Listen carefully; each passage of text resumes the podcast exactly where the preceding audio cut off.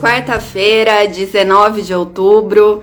Bom dia e bem-vindos a mais uma edição do Minuto Megawatt, ao vivo no Instagram e na sequência disponível nas plataformas de podcast e no aplicativo da Megawatt. Bom, hoje o café da manhã energético vai ser comigo. O Polito tá chegando em São Paulo para pegar essa garoa fina que tá por aqui.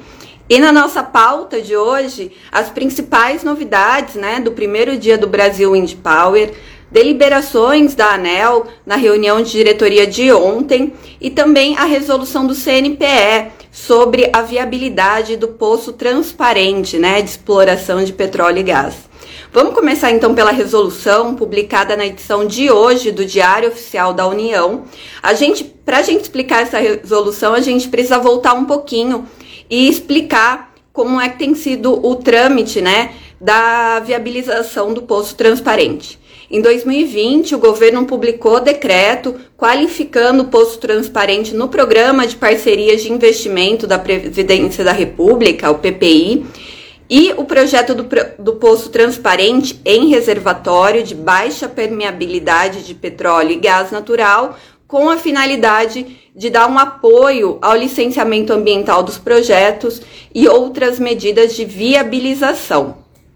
Bom, depois de 2020, do decreto que qualificou no PPI, em dezembro de 2022, uma outra resolução do CNPE deu o prazo de 90 dias para entidades setoriais, né, Ministério da Economia, EPE e ANP, divulgarem um edital que foi colocado em consulta pública dentro desse prazo, com término das contribuições em abril desse ano.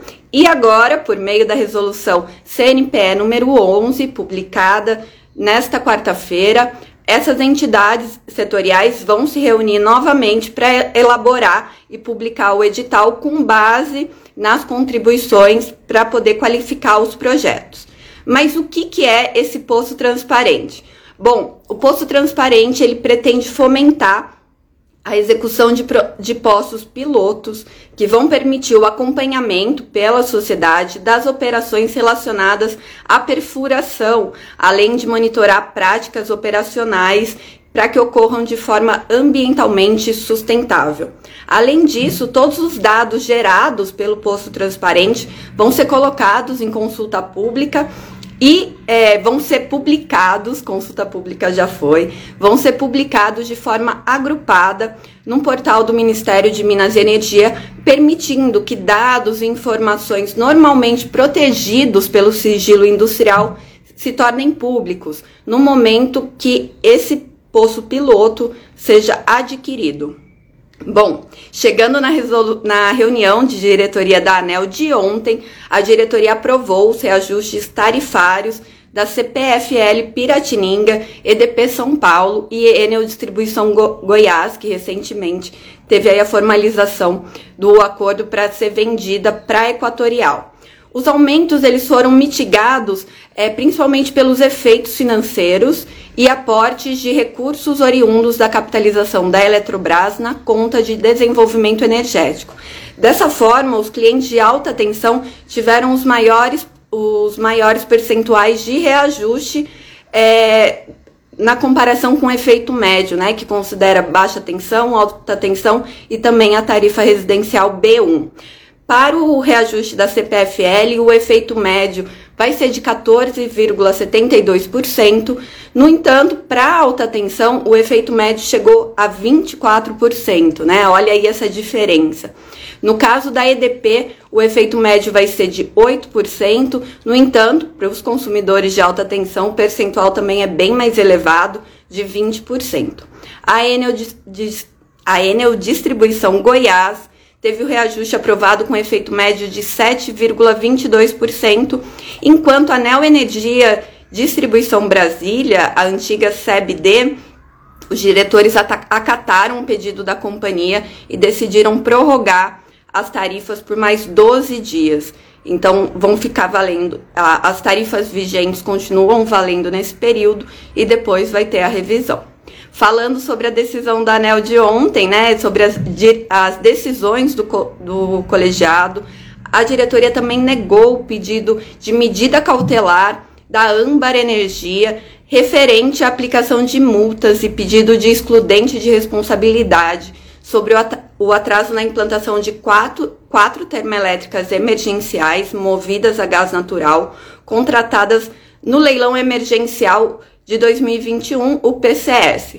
A empresa chegou a ter o pedido aprovado para a substituição dessas quatro usinas pela termoelétrica Mário Covas, mas estava condicionada à conclusão e operação dessas quatro usinas, né? O que acabou não acontecendo dentro do prazo que, que terminou em 1 de agosto.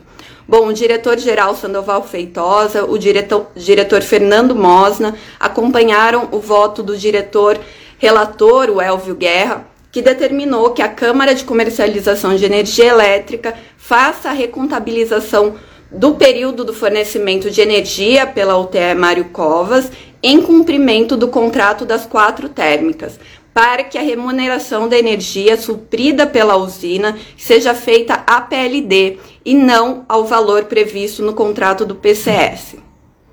O valor do PCS era muito mais elevado do que o do PLD, né? Já que a gente está tendo aí durante esse ano PLD no piso, durante quase todos os meses. É, bom, sobre o primeiro dia do Brasil Wind Power, eu e a Camila Maia estivemos lá acompanhando os principais destaques, né? Que contou no primeiro dia os principais play, players do setor, é, entre stands de fabricantes, prestadores de serviço e também executivos né, do, do setor eólico. E vale destacar que a Siemens Gamesa anunciou ao mercado o maior aerogerador do mundo para atender o setor de energia eólica nacional. O aerogerador vai, vai ter 7 megawatts de capacidade instalada para geração onshore. Essa é uma grande evolução se a gente for comparar os primeiros projetos, né, lá do Proinfa também, que tinham entre 1,5 megawatts e 2,3 megawatts de capacidade nos aerogeradores. Então, aí a indústria eólica mostrando todo o avanço da tecnologia, chegando agora a 7 megawatts de capacidade num aerogerador. E falando na Siemens Gamesa, ela e a, a Nordex Aciona assinaram memorando de entendimento com o governo do Rio Grande do Norte, ontem mesmo no Brasil Wind Power, para projetos de eólica offshore e pesquisa e desenvolvimento do hidrogênio verde no Porto Indústria Verde, um, um porto que ainda vai ser construído no Rio Grande do Norte, no, no litoral norte do estado, para atendimento da indústria eólica onshore e offshore. A expectativa do governo do estado, a gente conversou ontem com a governadora Fátima Bezerra e a comitiva do estado que esteve presente no Brasil Wind Power, é que as obras do porto sejam iniciadas entre 2024 e 2025, impulsionando o desenvolvimento de projetos na área e por meio de uma parceria pública-privada.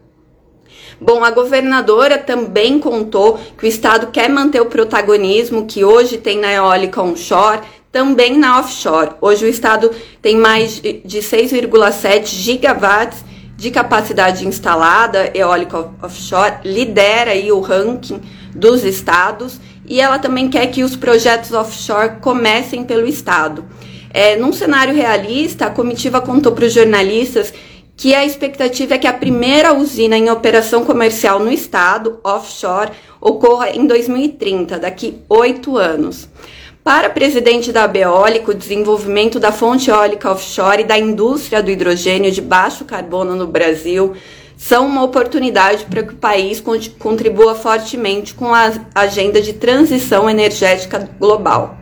Quem também teve presente junto com a comitiva do Rio Grande do Norte foi o senador Jean Paul Prats, que também é do Rio Grande do Norte, e ele disse que a expectativa é que o marco é, regulatório da eólica offshore, né, da exploração de energia em alto mar, também está previsto ali né, nesse marco a geração por marés e é, fotovoltaica, seja aprovado ainda neste ano pelo Congresso. O projeto já passou pelo Senado e agora está na Câmara.